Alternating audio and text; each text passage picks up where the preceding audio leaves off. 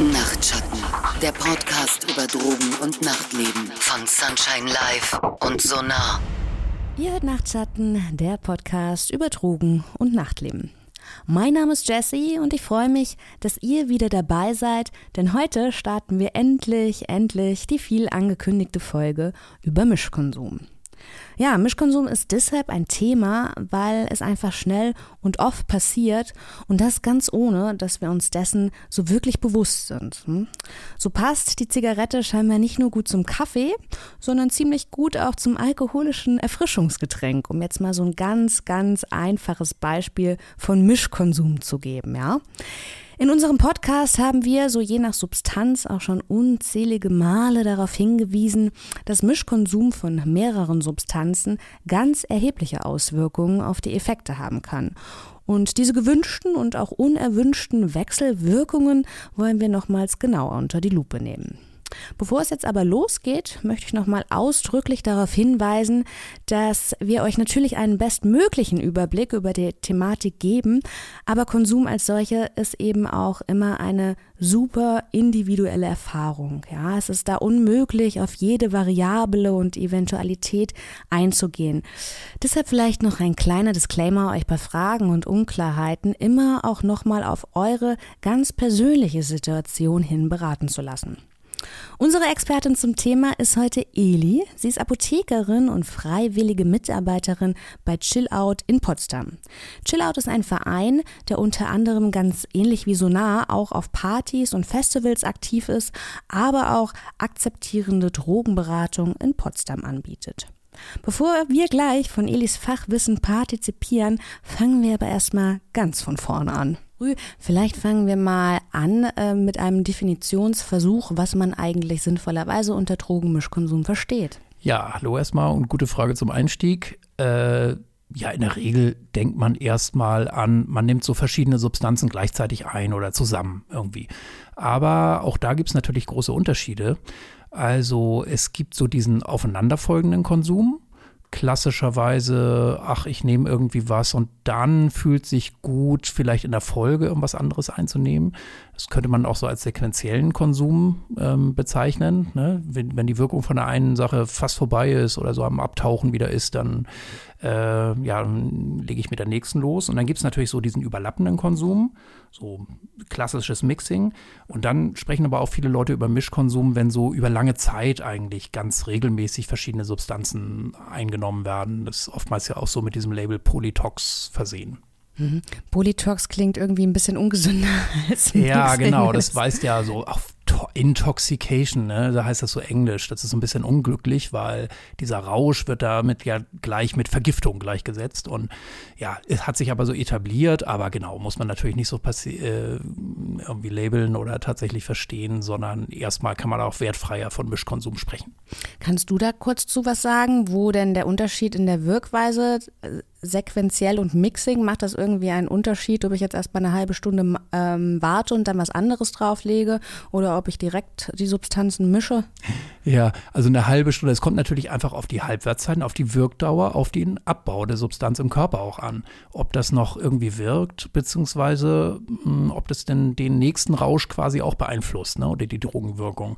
Und das ist, wie wir gleich sehen werden, komplex und sehr verschieden, je nach Substanz. Und allgemein kann man jetzt noch mal darauf hinweisen, also diese Folge hat tatsächlich so eine große Herausforderung, weil Mischkonsum ist super komplex. Oftmals weiß man auch gar nicht ganz genau, was sich da abspielt, beziehungsweise nur ein Teil. Und man muss wirklich hier nochmal verstärkt darauf hinweisen. Also wir werden in bestimmten Kombinationen auf jeden Fall nicht vollständig sein ähm, können. Und es lohnt sich bei jeder Kombi, über die wir sprechen, auf jeden Fall nochmal ähm, gute Drogeninfos zum Beispiel auf unserer Seite zu Rate zu ziehen. Jetzt hast du einen sehr netten Disclaimer gegeben für meine nächste Frage. Die geht in dieser, ähm, die geht an Eli, weil von dir würde ich natürlich jetzt gerne wissen, wie funktionieren denn Wechselwirkungen? Rü hat gerade schon gesagt, das ist mega schwierig, kommt auch irgendwie auf die Substanzen und ähm, kannst du so einen ganz kurzen Überblick darüber geben? Genau, komplex ist da auf jeden Fall schon das richtige Stichwort, ähm, weil es gibt super viele Varianten, wie Substanzen, ähm, wenn sie gemischt werden, egal in welcher Form, Ähm, also in welcher Weise, wie sie sich dann irgendwie beeinflussen können. Also einerseits kann das zum Beispiel sein, dass sie direkt am Wirkort, sei es jetzt ein Rezeptor oder sowas, miteinander konkurrieren, weil sie einfach beide an den gleichen Rezeptor gehen oder gleiche, den gleichen Ort bedienen, bespielen wollen und sich da verdrängen oder was auch immer miteinander tun. Ähm, das ist eine Variante, aber auch allein schon, wie viel überhaupt an diesem Wirkort ankommt, das kann sich schon ähm, durch Mischkonsum beeinflussen. Also, dass ich, wenn ich eine Substanz nehme, dann zum Beispiel eine andere viel mehr aufgenommen wird in den Körper, als sie es vorher, also wenn man sie einzeln nehmen würde, ähm, als sie dann da gelandet wäre. Ähm, oder auch viel weniger. Das geht natürlich auch. Wenn ich eine Substanz schon konsumiert habe und dann noch was hinterher schicken möchte, äh, davon kommt dann gar nicht mehr so viel an. Oder dass ähm, der Körper baut ja Substanzen natürlich auch ab. Der will das ja auch, dass das wieder raus ist aus dem Körper. Ähm, und auch da kann Mischkonsum sich halt insofern darauf auswirken, dass das schneller oder langsamer abgebaut, wird.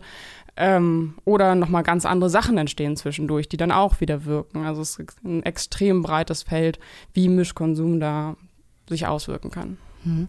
Und vielleicht hier auch nochmal der Hinweis von mir, dass man sich vielleicht vorher überlegen sollte, ob das, was ich mischen möchte, vielleicht Sinn macht. Erst am Wochenende habe ich zum Beispiel erlebt, ähm, jemand, der hat äh, Speed genommen und dann die ganze Zeit danach direkt einen Joint angezogen. Und dann habe ich ihn angeguckt und meinte, das macht doch überhaupt eigentlich gar keinen Sinn, oder? Weil du peitschst dich erst auf und dann rauchst du dich wieder runter. Also das ist dann vielleicht auch so ein Beispiel davon, dass man vielleicht nicht immer versteht, was denn das Ziel sein soll. Rü meldet sich schon. Du weißt, was das Ziel sein soll. Nee, nee, nee. Also äh, ich glaube, so kann man das nicht sagen. Ähm, Wissen über Ziele, warum Menschen Drogen nehmen, ist sowieso irgendwie ein absurdes Konzept. Ich glaube, da ist jeder, da ticken wir viel zu verschieden und da gibt es unterschiedliche Motivationen. Und äh, wir in, reagieren natürlich auch von den Körpern her, aber auch von dem, ne, was in unserem Kopf so rumspukt, ähm, zu unterschiedlich.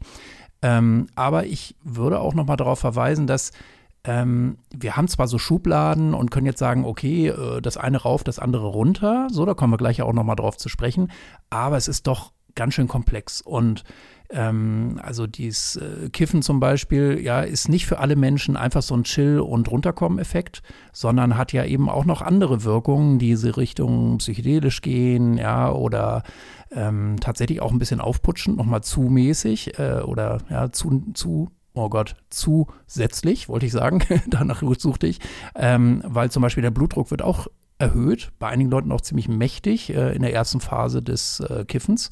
Und das kann auch den Speed-Effekt durchaus erstmal verstärken.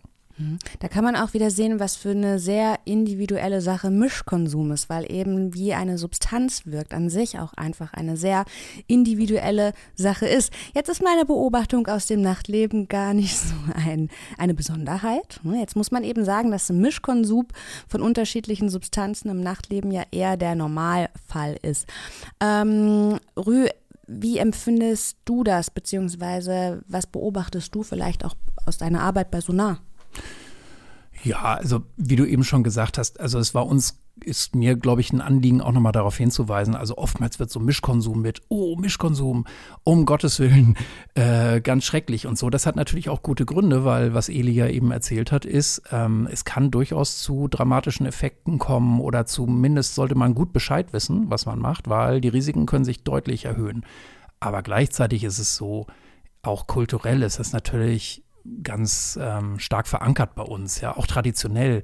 Also die Zigarette zum Bier, ja, ist so wirklich so ein Alltagshabit, ähm, ne, ähm, der jetzt über viele Jahre, jetzt rauchen ja nicht mehr so viele Zigaretten, aber ähm, das war einfach so, es gehörte schon immer zusammen, auch in traditionellen Gesellschaften zum Beispiel. Es gibt auch heilerische ähm, so Riten, ne, ähm, wo oftmals auch verschiedene Substanzen miteinander kombiniert werden. Also Ayahuasca-Rituale, wo aber der Tabak gleichzeitig auch als sakrale Substanz gleichzeitig auch eine große Rolle spielt.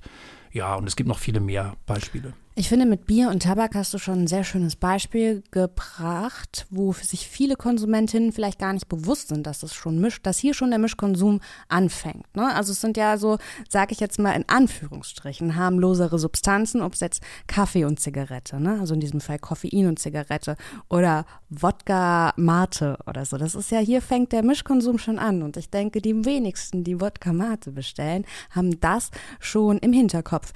Eli, jetzt ist es aber nicht nur so, so, dass Substanz, was heißt Substanzen, Medikamente sind ja auch Substanzen, aber das ist wieder so eine Palette, die wir vielleicht gar nicht so auf dem Schirm haben. Wir haben eine leichte Erkältung, nehmen vielleicht Vic Medi-Night oder so.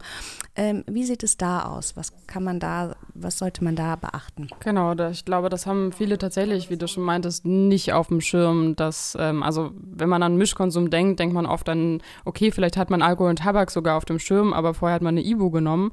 Ähm, und auch das ist Mischkonsum, weil das ist eine Substanz, die den Körper beeinflusst ähm, und auch mit anderen Sachen wechselwirken kann. Sei es Ibu, sei es Sachen, die man regelmäßig nehmen muss. Auch die Pille hat natürlich eine Wirkung auf den Körper. Ähm, Vic Medi-Night hast du gerade angesprochen und es gibt auch weitere, gerade diese Erkältungsmittel, das sind an sich schon, das ist an sich schon Mischkonsum, weil allein im Vic Medi-Night sind vier verschiedene Inhaltsstoffe drin und ähm, ja, die können natürlich auch super gut und machen, reagieren auch viel mit anderen Stoffen. Ähm, oder jetzt gerade ist Allergiezeit, auch da gibt es einige Sachen, wo so eine Kombination aus Pseudoephedrin mit der eigentlichen Allergietablette ist, weil es halt so schön wach macht und die Nase frei macht. Ähm, aber das ist auch aufputschend. Und wenn man das dann im Nachtleben noch kombiniert mit weiteren ähm, stimulierenden Substanzen oder ähnlichem, genau, das kann natürlich ähm, langfristig Folgen haben, kurzfristig Folgen haben oder es kann auch gut gehen. Ne? Hm. Ähm, aber man sollte das mit im Blick behalten, dass nicht nur, okay, ich konsumiere jetzt bewusst eine Droge, eine illegalisierte Substanz oder was auch immer, oder vielleicht auch eine legale Substanz. Auch Medikamente sind Substanzen. Ja, das finde ich auch einen richtig wichtigen Punkt. Äh, das wäre ein wirklich großer Fortschritt, wenn viel mehr Leute offen über ihren Konsum sprechen können, auch mit ihrem Hausarzt und ähm, ja, oder mit einfach behandelnden Ärztinnen und Ärzten. Das hat wirklich ein, ähm, ja, also kann wirklich ein deutlicher, äh, deutlicher Gewinn natürlich sein. Und selbstverständlich ist es auch Klar, dass viele sich das nicht trauen, weil die Ärztinnen und Ärzte da vielleicht aus einer ganz anderen Welt sind und so. Aber ich glaube, das wäre auch wirklich für die wichtig, dass die nochmal begreifen, ähm, wie verbreitet doch in bestimmten Milieus oder ja, Gruppen von Menschen irgendwie auch Substanzkonsum ist. Und die haben auch eine Pflicht, sich damit auseinanderzusetzen. So, aber das war nur mein Wort zu Sonntag, zu dieser einen kleinen Bemerkung von dir. Ähm, ich wollte nochmal an Eli fragen, warum macht man das eigentlich, dass man jetzt Vic Medi-Night oder auf der anderen Seite, wie anders gefragt, wie, warum hilft das so gut, wenn man jetzt verschiedene Substanzen da zusammenmixt? Was ist denn da die Idee dahinter? Es ist natürlich so schön einfach. Also je mehr man in ein Mittel macht, und da ist es halt so ein praktischer Sirup und dann trinkt man den zur Nacht oder den in anderen Sachen, das ist dann meistens irgendeine Sache zum Auflösen, eine Tablette. Du musst halt nur eine Sache nehmen und hast ganz viele Effekte.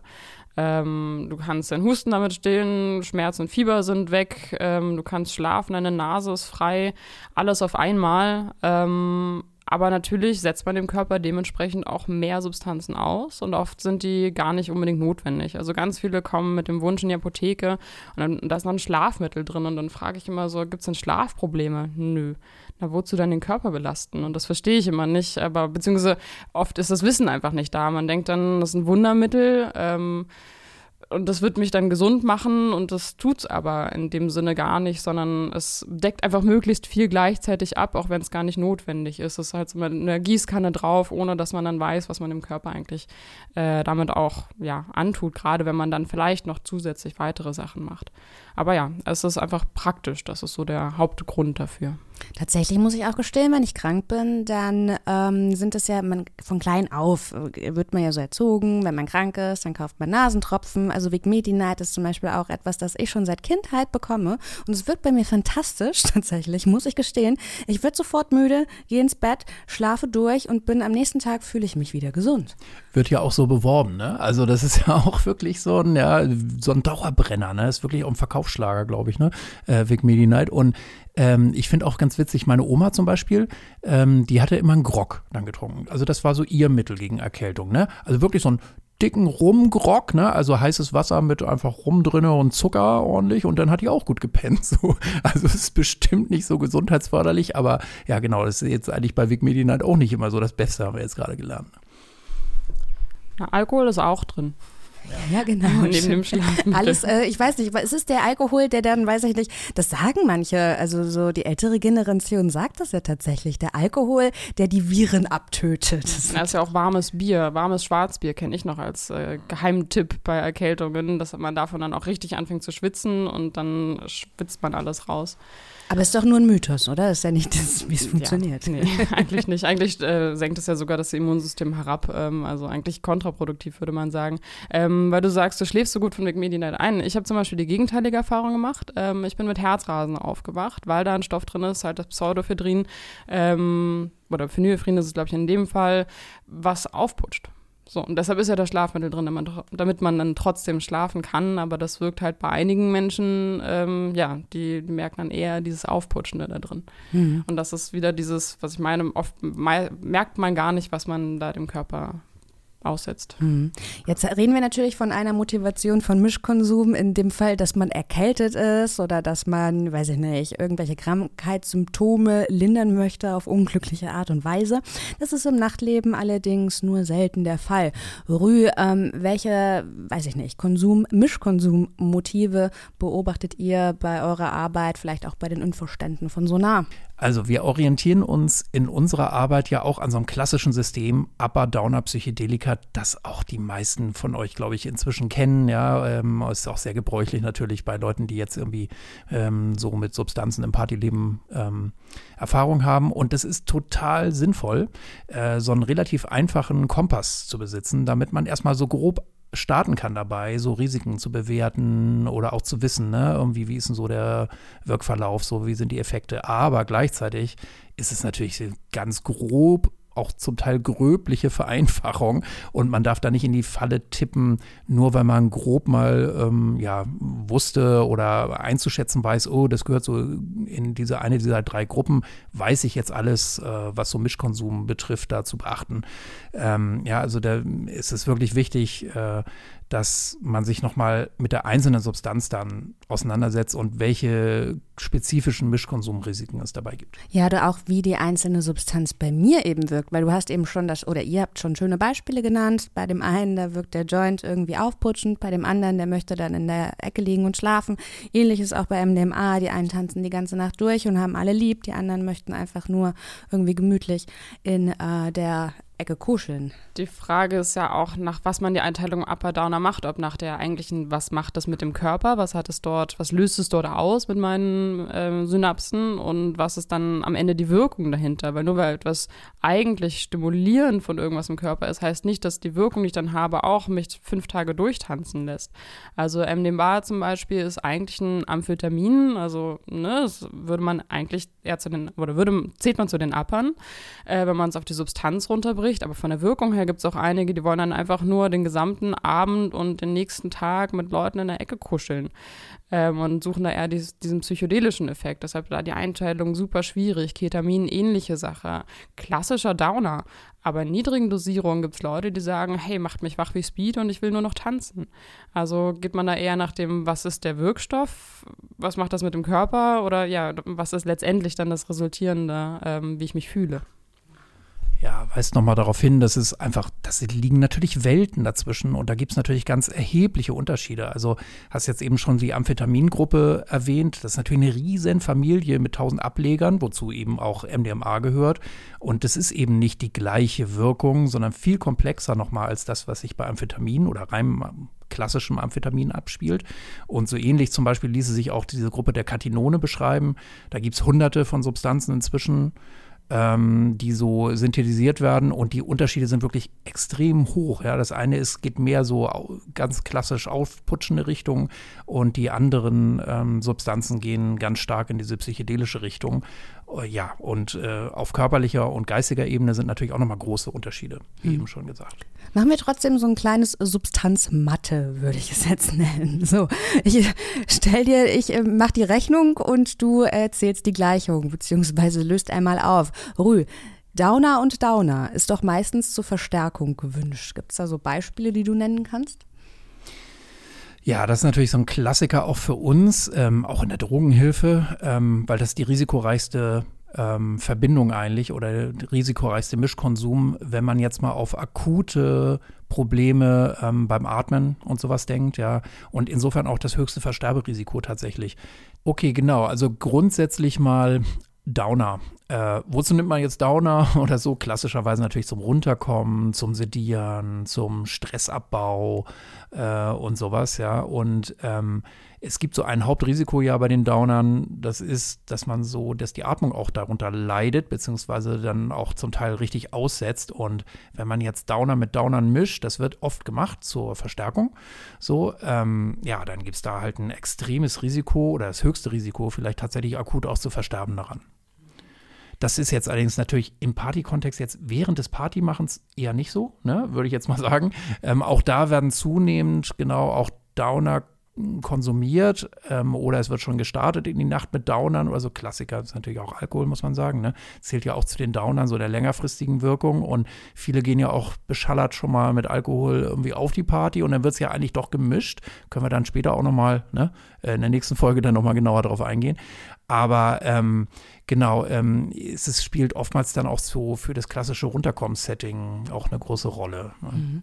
Genau, also auf die konkreten Substanzen, wie man sie mischt, wollen wir gleich noch eingehen. Vielleicht äh, gehen wir trotzdem noch mal ganz kurz äh, durch Psychedelika und Psychedelika, Eli. Was ist da so ein bisschen äh, die, die Konsummotivation? Ich persönlich denke mir immer, huh, die Optiken müssen erstmal verarbeitet werden. Warum möchte man das jetzt noch verstärken? Aber was da oft ähm, passiert, ist natürlich, dass es am ähm, Ende eines psychedelischen Trips, wenn es dann langsam nachlässt, dass man dann sich so sagt, okay, soll noch nicht enden, das will ich jetzt nochmal wiederholen. Das wäre eine Variante, warum man Psychedelika miteinander mischt, dass man es einfach verlängern möchte oder dem Ganzen nochmal so einen gewissen anderen Turn geben möchte. Auch das kann natürlich passieren ähm, bei bestimmten Substanzkombinationen oder auch Unwissen. So den einen Tag das, den anderen Tag das. Es gibt viele Psychedelika, die sehr, sehr lange wirken und das dann eher so ein mehr oder weniger unbeabsichtigt, äh, unbeabsichtigter Mischkonsum, was wir vorher noch hatten, dieses sequenziell. Ähm, die eine Substanz ist noch gar nicht so richtig raus und dann gibt man sich schon die nächste. Da denke ich jetzt gerade so an klassisch Festival-Kontext. Mehrere Tage hintereinander, ähm, wobei es dann natürlich auch im Partyleben, äh, bei einer ordentlichen Party hier zum Beispiel in Berlin geht das ganze Wochenende und dann denkt man sich, für den einen Tag habe ich mir das vorgenommen, bei dem anderen Tag habe ich auf das Lust. Bei Psychedelika zwar natürlich alle oder fast alle schöne Farben machen, aber ja dann nochmal einen gewissen anderen, in eine bestimmte Richtung gehen und manchmal hat man eher Lust auf das eine, dann auf das andere äh, und da kann es dann zum Mischkonsum kommen. Mhm. Oder ich glaube, wir hatten mal eine Folge über DMT, da waren auch ganz besonders hartgesottene Psychonauten, nenne ich sie jetzt mal, die das tatsächlich auch noch mit LSD kombinieren, wo ich mir gedacht habe, Wow. Ähm, aber gut, äh, wer, das, wer diese Erfahrung gut integriert, dem sei es gegönnt. Wie sieht es denn mit Upper und Psychedelika aus, Rö? Ja, vielleicht nochmal vorweggeschickt, also ganz typisch, damit wir das nicht vergessen. Und ich glaube auch, das meistgebrauchte so ein Partyleben sind natürlich Upper und Upper. Also zumindest, wenn man auf einer Party sich befindet, einfach um wach sein, ähm, sich auspowern können, ähm, das Erleben zu steigern, dann auch ähm, ja, zu verstärken nochmal, zu verlängern und so.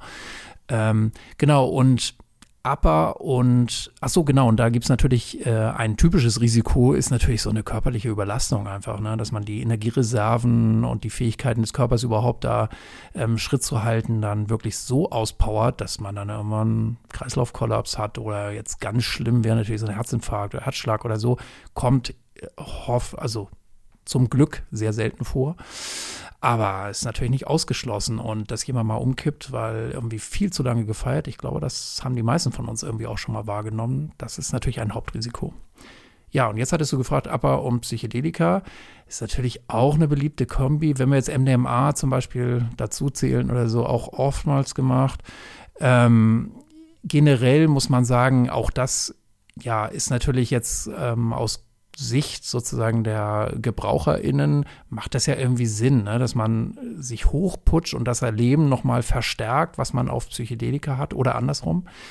Und gleichzeitig ist durchaus so zu beobachten, dass das Absturzrisiko kann da schon auch beträchtlicher sein, ne? weil man die Wirkung jeweils unterschätzt und dann vielleicht nicht mehr klarkommt. Also sowohl körperlich zum Beispiel, was man dann ja auf Psychedelika deutlich so auch nochmal mehr wahrnimmt, ne? wenn es einem nicht gut geht, ja, dann man das, wird das natürlich auch genauso verstärkt.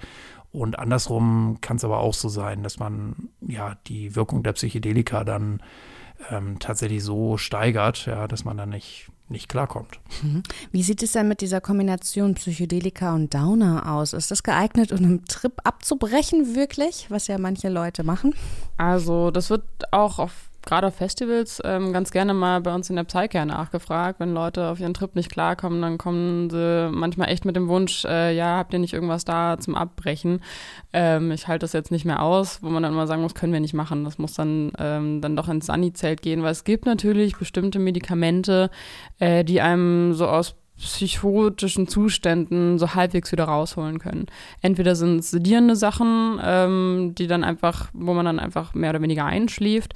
Ähm, sicherlich auch nicht ganz so natürlich und nicht ganz so ruhig wie sonst, aber so das man hat jetzt nicht mehr diese intensive Erfahrung in dem Moment.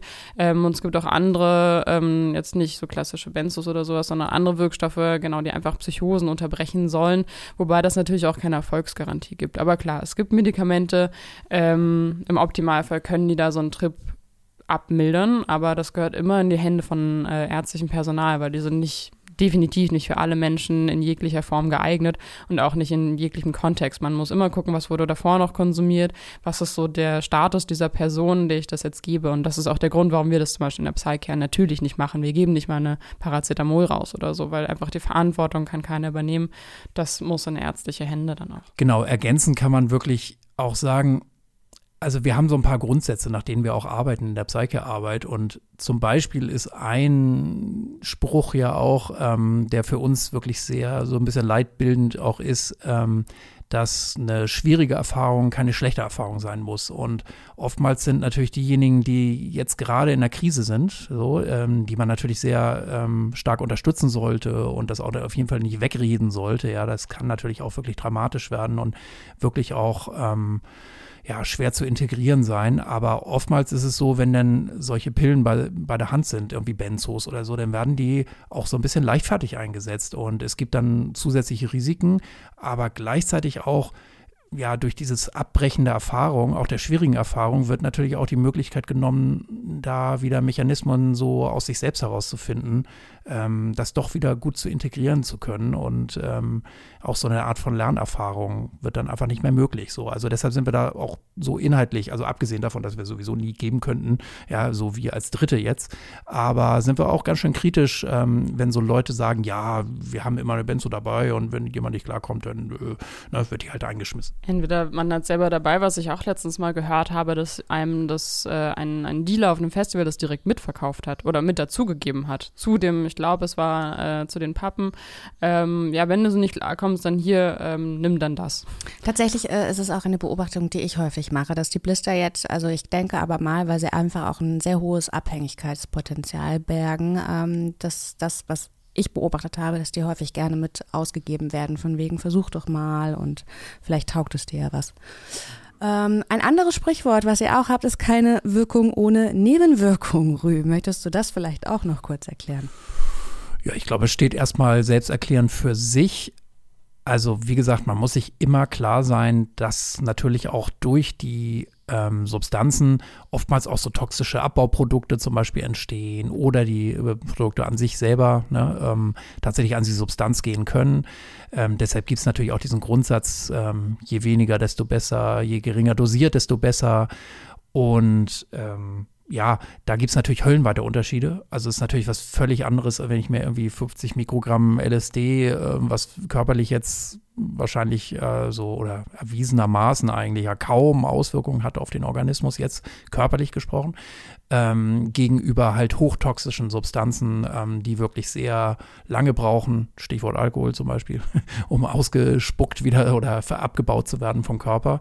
Ähm, aber grundsätzlich ähm, gilt das, glaube ich, schon allein schon vom Körper her und natürlich aber auch vom dem geistigen äh, Beanspruchen, der geistigen Beanspruchung. So, also es braucht eigentlich immer genügend Zeit, um äh, eine Rauscherfahrung wieder ähm, ja, voll ähm, sich zu regenerieren davon. Eli, du wolltest dann noch Ergänzungen zu machen. Ähm, Gerade dieses keine Wirkung ohne Nebenwirkung. Ähm, kein Stoff hat nur eine einzige Wirkung.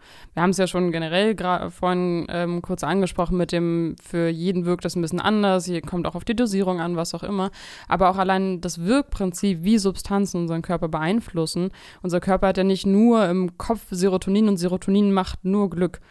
Ähm, sondern Serotonin, jetzt auch mal als Beispiel genommen, ist auch für unsere Blutgerinnung zu, also spielt da auch mit rein. Also wenn ich irgendwo viel Serotonin habe, kann das auch dazu führen, dass ich irgendwo im Körper mehr blute.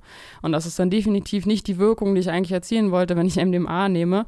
Ähm, dann ich will da ja einfach nur glücklich sein, aber ja, unser Körper ist nicht so einfach gestrickt, dass ich äh, an einer Stellschraube drehe und dann passiert auch genau das, was ich mir vorgenommen habe. Das ist ja die Krux an allen Medikamenten, an allen Substanzen, warum man oft auch Nebenwirkungen nicht vorhersehen kann, nur weil ich weiß, wie ein Stoff äh, den Körper beeinflusst. Und am Ende findet man plötzlich, oh, äh, da stirbt einem dann der Zeh von ab, so nach dem Motto. Und das hat man einfach nicht vorhersehen können. Und selbst wenn man Sachen vorhersehen kann, und es gibt einige Nebenwirkungen, da kann man schon, da weiß man, okay, das wird vermutlich passieren, weil wir wissen, dass da auch so ein Rezeptor ist. Und dann passieren noch ganz viele andere Dinge, weil unser Körper einfach so komplex ist. Hm.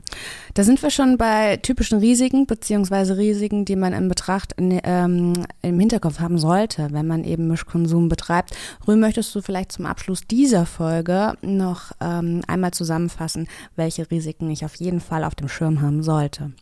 Ja, also Eli ergänzt dann bitte auf jeden Fall.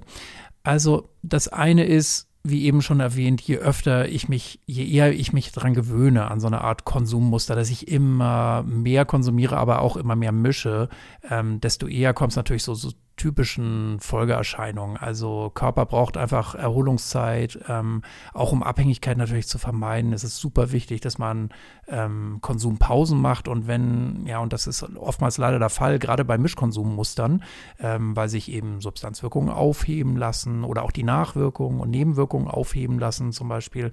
Da ist oftmals so eine Art Vicious Circle oder wie sagt man im Deutschen, Teufelskreis oder so, der so entstehen kann. Ne? Ähm, also mit Uppern am Wochenende hochputschen und dann die Nebenwirkungen halt mit Downern, ja, das ist Schlaflosigkeit und sowas äh, zu bekämpfen, aber dann wieder so ausgelutscht sein, dass ich dann wieder die Upper nehme und so weiter. Also das könnte ist so ein typisches äh, Ding. Ja, dann haben wir vorhin ja schon erwähnt, also es braucht einfach ein Grundwissen über die einzelne Substanz und es muss auch fundiert sein. Also wirklich sucht euch gute äh, Substanzinfos, wo wirklich auch Mischkonsumhinweise sind und die sollten auch gut abgesichert sein, nicht irgendwas, sondern ja, ähm, was gut recherchiert ist, ähm, um einfach auszuschließen, dass es da zu dramatischen und wirklich ähm, bösen Neben- oder ähm, Wechselwirkungen kommt.